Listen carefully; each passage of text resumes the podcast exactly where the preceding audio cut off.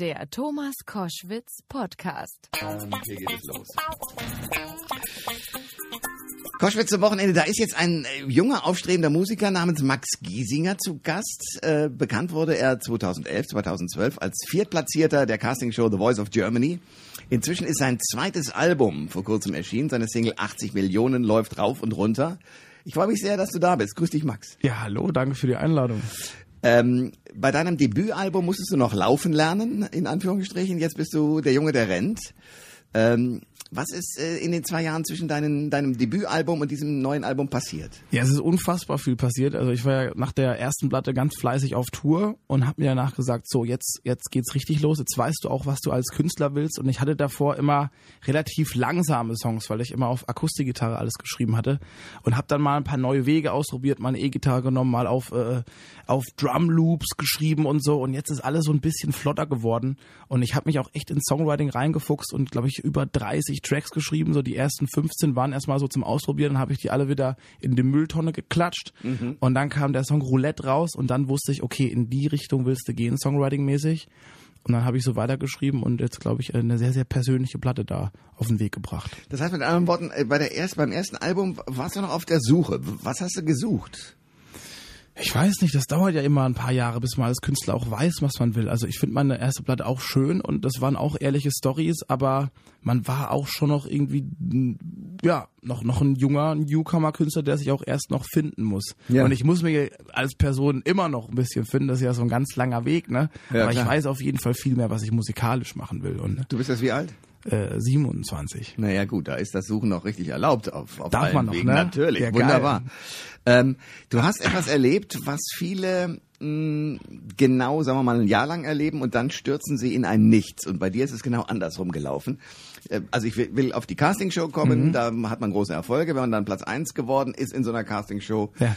dann muss man möglicherweise mit Dieter Bohlen ein Album aufnehmen. Und äh, wenn man das aber nicht macht, sondern Platz vier ist, wie in deinem Fall, dann läuft das Leben anders und du hast irgendwie eine Crowdfunding-Aktion gestartet. Das finde ich ja cool. Ja. Also erstens mal, wie kommst du auf die Idee? Zweitens, wie ist das genau abgelaufen?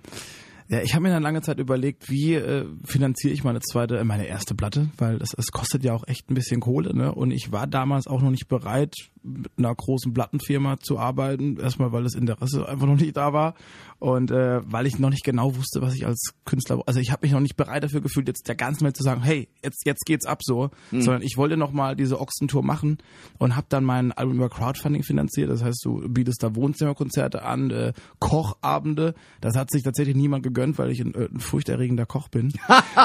aber, aber die äh, Konzerte wenigstens, oder? ja, die waren geil, ey. Und Okay. das ist äh, das Tolle ist, du lernst da echt die Fans hautnah kennen und äh, war da abends auch mit denen auch nochmal weg, Party machen, ein paar Bierchen getrunken, ne? Okay. Und das war eine super geile äh, Aktion. Also hätte ich auch nochmal Bock drauf, so eine Wohnzimmerkonzerttour zu spielen.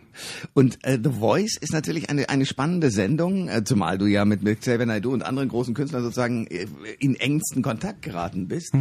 Ähm, wie war diese Erfahrung für dich? Das war eine abgefahrene Erfahrung. Ich meine, ich kam ja aus dem Dorf so oder aus, aus, aus der kleinen Stadt Karlsruhe und habe da ja auch schon immer Musik gemacht nach dem Abi und kannte auch nichts anderes. Und dann wirst du da plötzlich in diesen äh, Medientummel äh, Tummel da reingeworfen und weiß gar nicht, was dir geschieht. Und das hat dann erstmal so ein, zwei Monate gedauert, bis ich mich erstmal wieder setteln musste.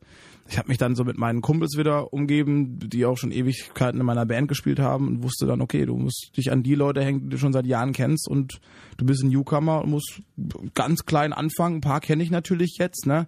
Aber ja, die Leute wollen allen als Künstler auf der Bühne sehen, der da, da steht und eigenes Programm hat und eigene Songs spielt und nicht einer, der jetzt irgendwelche Kass, äh, äh, Coversongs nachsingt. Ja, äh, aber wie ist das denn? Also was ist genau mit dir passiert, als plötzlich diese wahnsinnige Popularität über dich hereinbrach? Weil Fernsehen, da erkennt man dich dann plötzlich auf der Straße. Ja. Ey, bist du nicht der, der da mitmacht? Und man drückt dir die Daumen oder auch nee, dann lieber einen anderen.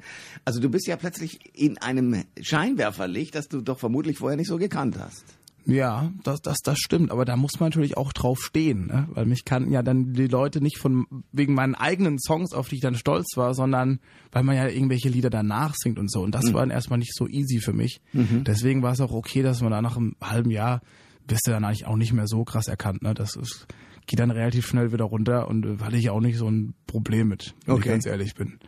Und jetzt Also- irgendwie so, das mit meiner eigenen Musik ist zu schaffen, ne? Und äh, da jetzt zu merken, okay, jetzt kennen echt schon viele Leute meine Songs, das ist dann nochmal eine andere ein anderes Level, so gefühlsmäßig. Das glaube ich. Äh, die Botschaft in deiner Single 80 Millionen ist ja sehr romantisch.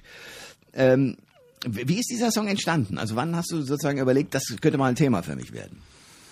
Also der Song ist witzigerweise bei 35 Grad in Berlin im Studio entstanden. Und es war der allerletzte Track, den ich für die Platte geschrieben hatte. Da hatte ich morgens noch gar nichts mehr erwartet und ich dachte mir, okay, ich schreibe jetzt genau noch einen Tag diese Nummer und dann höre ich auf, weil jetzt habe ich so viel Material für zwei Alben, Ja. jetzt reicht's. Und jo, dann habe ich einfach gedacht, was ist, was ist so eine Sache, die, die mich berührt, die auch in der Tat autobiografische Züge hat und auch vielleicht jeden Menschen hier in Deutschland und in der Welt berühren kann. Und das war einfach die Suche nach diesem perfekten Deckel, nach einem Seelenpartner, dass er irgendwie das ganze Leben lang andauern kann. Manche finden ja schon irgendwie im Abitur oder in einer, in einer Beneidenswerterweise, aber viele suchen auch bis an ihr Lebensende. Genau, und finden dann die Person nicht. Oder oft sagt man ja auch, dass, dass dann echte Liebe nur so für zehn Sekunden dann mal da ist. Man das einmal fühlt und dann war es das aber schon. Aber dann hat man es ja auch mal gehabt. Ne? Und äh, im Song gibt's aber ein Happy End. Also der, der Protagonist wird dann gefunden und äh, ja, finde ich ganz schön vom Aufbau her. Wie schreibst du denn? Also, weil wenn ich mir vorstelle, ich setze mich in irgendein Studio, nun gut, nun kann ich eh keine Texte schreiben, aber nehmen wir an, ich würde also in irgendeinem Studio sitzen und sagen, so, ich muss noch einen Track erzeugen. Ja. Wie, wie geht dann dein nächster Prozess los? Also, weil dieses Bild muss ja irgendwo herkommen. Ja, erstmal überlegen, was dich so berührt, ne? Weil wenn du irgendeinen äh, 0815 Shit schreibst, der der nichts mit dir zu tun hat, dann kannst du es auch auf der Bühne niemals authentisch rüberbringen. Und dann erstmal äh, in deinen äh, Kämmerchen nachforschen, was da ist, was raus muss. Das kann auch erstmal irgendwie zwei, drei Stunden dauern und dann hast du eine Story so. Und dann geht das schon mal viel, viel einfacher.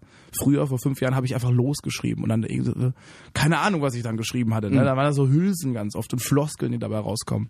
Deswegen ist ganz wichtig, eine Story zu haben. Dann nehme ich mir halt öfters eine Gitarre oder habe dann schon eine Melodie im Kopf, die mir dann irgendwann mal schon mal bei einer Party irgendwie durch den Kopf ge ge gewuscht ist, die ich dann immer aufnehme auf dem Handy. Und dann kommt so das eine zum anderen und äh, Ende des Tages oder nach zwei, drei Tagen ist dann äh, ein, schönes Liedchen da. Cool. Ähm, in welchem Alter hast du eigentlich angefangen, Gitarre zu lernen? Das ist dein Hauptinstrument, ne? Ja, bin äh, tatsächlich eher, eher Gitarrist als, als sonst was. Äh, mit zehn Wow. wurde ich von meiner Mutti zum äh, zur Gitarrenschnupperstunde geschickt. Okay, also eigentlich ist es deine Mutter, der du das verdankst, dass du das so kannst heute, oder? Ja, das ist echt eine gute Frage. Ich weiß nicht, ob ich dann früher oder später eh drauf gekommen wäre oder ob das wirklich so der Schlüsselmoment war. Weil ich wollte auch nach der dritten, vierten Stunde wollte ich auch gar nicht mehr hin, weil ich es echt nicht cool fand so. Dann hat sie mich gezwungen und dann bin ich nochmal hin und dann hat der Gitarrenlehrer an dem Tag äh, Kuckuck, Kuckuck vorgespielt und das fand ich als Kind so übergeil, diesen Song, dass ich mich daheim echt auf den Arsch gesetzt habe und dann dieses Lied geübt hatte Okay. und dann nächste Woche halt Lob bekommen hatte und das war natürlich total toll, weil gerade als, als kleiner Junge brauchst du irgendwelche Sachen, wo du dein Selbstbewusstsein herbekommst und da bin ich gerade aufs Gymnasium gekommen und habe schulisch total abgekackt Ja. und dann war Donnerstag mein Lieblingstag, ne? immer Gitarrenunterricht Okay. bei Peter. Ja. Dank, danke Petner. Pet, Äh, Petner. Peter, danke Peter, alles klar, ja. Aber das kann ich absolut nachvollziehen. Es gibt eine Reihe von, von Musikern, und zwar sowohl die internationalen auch, als auch die nationalen, die hier schon gestanden und gesessen haben und erzählt haben, die so sagten, eine, eins der Motive, warum sie dann unbedingt auf eine Bühne wollten, war, um den Mädels zu gefallen. Ist das ein Motiv, das du nachvollziehen kannst? Also es sollte jetzt nicht das Hauptmotiv sein, aber es ist natürlich ein, ein schönes Begleitmotiv, ne, wo man sich dann drüber freut. Ja. Das hast du dann irgendwann gemerkt, so mit 15, 16, ne? Ich war echt lang so ein ganz, ganz pickliger Typ, so wo kein Mädel was von mir wissen wollte. Und als es dann losging mit den ersten Gigs, so, da, da sind dann schon ein, zwei äh, Anfragen reingetrudelt auch. Ja, ja, ja. Ich kann mir das alles sehr, sehr schön vorstellen. ähm, du warst mit Christina Stürmer auf Tour. Ja. Die ja auch aus einer Castingshow kommt, auch nicht Platz eins war, sondern Platz zwei und eine? Mörderkarriere hinlegt. Ich Ja. finde find die großartig. Äh, ist, woher kommt dieses Geheimnis? Weil ich kenne eine Reihe von Künstlern, die sozusagen auf Platz eins waren bei den jeweiligen äh, Shows, die auch hier waren, die dann sozusagen ein Jahr, manchmal auch zwei, manchmal auch drei Jahre des großen Erfolgs hatten, auch viele Kohle und dann Ja. plötzlich war die Kohle weg und der Reichtum war weg und alles war weg, auch die große Show. Ähm, und die, die sozusagen in der zweiten, dritten und vierten Reihe geblieben sind, die haben diese Erkenntnis, wir müssen jetzt anfangen zu arbeiten. War das bei dir auch so? Also wärst du sozusagen, da will ich hin, wenn du Platz eins gewonnen hättest, wärst du dann verführt worden und hättest gedacht, oh, jetzt habe ich schon erreicht? Nee, glaube ich nicht, weil ich äh, will ja einfach gute Musik machen und ich hätte auch dann den Anspruch gehabt, ein geiles Album zu machen. Okay. So, aber ich bin der Auffassung, dass es eigentlich ist es egal, ob du eins, zwei, drei oder vier bist. Wenn, wenn du Platz eins bist und geile Mucke machst, dann wirst du auch Leute damit erreichen. Und ich sage immer, es ist Wurst, woher du kommst, ob du jetzt äh, aus so einer Show entsprungen bist oder nicht. Im Endeffekt musst du Musik schreiben, die die Leute berühren. Du musst was Authentisches machen und äh, live spielen, da die Leute mitreißen und dann ist das alles egal, glaube ich. Ne? Und dann ein paar Lieder haben, die, die vielleicht äh, schön anzuhören sind. Und dann kommen da die Leute auch zu den Auftritten. Ist es wichtig, in Deutsch zu schreiben und zu singen? Oder hast du auch mal überlegt, du hast ja Coverversionen von anderen Songs gespielt, die mhm. alle in Englisch waren. Ja. Also war das eine sehr bewusste Entscheidung zu sagen, nee, ich will in Deutsch? Ja, ich habe mich da 2009 schon da, dafür entschlossen, Deutsch zu machen. Habt immer auch parallel so ein paar englische Tracks geschrieben, weil mir das auch Spaß gemacht hat. Hatte auch witzigerweise letztes Jahr so ein Side-Projekt. Da haben wir, äh, Montaigne hieß das. Mhm. Da haben wir tatsächlich bei Rock am Ring gespielt und Open Flair, so Rockfestivals. Haben wir Rock, Rockmucke gemacht, auch in Englisch. Mhm. Weil ich das einfach mal ausprobieren wollte auch. Aber ich habe dann gemerkt, okay, dir bedeutet die deutsche Sprache einfach wesentlich mehr. Du kannst sie dir viel besser ausdrücken. Auch, also ich mache das jetzt auch schon seit fünf Jahren und irgendwann raffst du, wie so ein deutscher Text auch zu funktionieren hat. Und wenn du es schaffst, da eine geile, starke Melodie reinzupacken und einen guten Text, dann holst du die Leute echt nochmal heftiger ab, wie mit einer englischen Nummer, wo man dann doch nicht so auf einen englischen Text hört. Also ich mache das einfach nicht. Ich lasse mich dann eher von einer Melodie genau. beeinflussen. Ich weiß nicht, wie, wie das dir geht, aber ich glaube, bei ja. 90 Prozent der Leute ist das, glaube ich, so. Ja. Ne? Und ein deutscher Text, wenn der passt und sitzt so, dann ist das nochmal ein ordentlicher Uplift. Es gibt eine Ausnahme, wo ich sehr auf den Text achte, das ist David Bowie. Das letzte Album, ja. das ist unfassbar. Also wenn du da den Text mitkriegst, was er da über sein Lebensende weiß und macht mit sich selber, das ist unglaublich. Das ist abgefahren, ja. ja. Gibt es Vorbilder, die du hast? Ja, also ich höre ja ganz, ganz viel englische Musik tatsächlich. Ne? Also ich finde, weiß nicht, ob du den kennst, Bonnie Ware ist für mich ein unfassbar geiles Projekt. Angus und Julia Stone höre ich gerne. Okay. Dann von, von früher halt so Queen. Vielleicht hat mich das auch wirklich jetzt irgendwie melodiemäßig inspiriert, weil ich, glaube ich, drei Jahre fast nichts anderes gehört habe, wie die ganzen Queen-Songs. So gerade die, die, die frühen Sachen, The Night at the Opera. Mhm. So das Zeug, da, da bin ich zu Hause und meine Eltern haben früher immer Pink Floyd, Dire Straits gehört. Also das war so meine meine frühe Erziehung. Meine und Sozialisation, ja, ja klar. Äh, okay. Was sagen denn jetzt deine Eltern zu dem berühmten Sohn und berühmter werdenden Sohn? Mhm. Ey, die sind natürlich stolz, ne? Ja. Also gerade weil sie mich noch vor, vor vier Jahren dazu genötigt hatten, so eine scheiß Bankausbildung anzufangen. Ja, das ist doch großartig. Du, das ist, das, das, das kann ja auch Leuten Spaß machen, aber für mich war das auf jeden Fall nix. Ja. Weil ich äh, saß da zwei Wochen rum wie so ein letzter Zombie und mhm. die ganzen äh, Mitarbeiter haben mich da angeguckt und gesagt, ey Max, also wir, wir machen das ja echt schon seit Jahren, aber wir haben noch nie so in derart äh, traurig dreinblickenden Auszubildenden gehabt.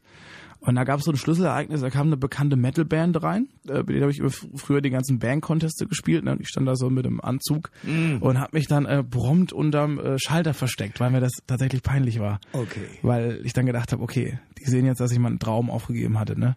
Und dann habe ich äh, einen Tag später gekündigt und das nicht mehr weitergemacht. Aber äh, also und die Eltern waren entsetzt. Nee, die haben eh gewusst, dass es nichts für mich ist so. Ich wollte es dann auch für mich einfach ausprobieren, dass ich damit ich weiß, okay, das es gibt einfach nur Musik und die sind total stolz und äh, unterstützen mich schon auch schon auch seit ja, 20 Jahren eigentlich, ne? Ja. Also da bin ich auch echt dankbar, dass sie da so hinter mir stehen. Das gibt's ja auch andere Fälle wahrscheinlich. Absolut. Wobei jetzt die Generationen vernünftiger werden. Also früher war das, glaube ich, so, ja. dass Eltern gesagt haben, lern was Anständiges, Freund, Klar. sonst wirst du nix, ne? Ist ein bisschen offener geworden jetzt alles, ne? Erstmal ins Ausland gehen, rumreisen. Ja. Das Schöne ist, dass du, glaube ich, eine Riesenkarriere vor dir hast und ziemlich auf dem Boden bist. Ich hoffe, da bleibst du auch. Ich hoffe, dass ich dich noch häufig in diesem Studio begrüßen kann. Max, danke für den Besuch heute. Vielen, vielen Dank. Habe mich sehr wohl gefühlt. Alle Informationen zur Sendung gibt es online auf thomas-koschwitz.de.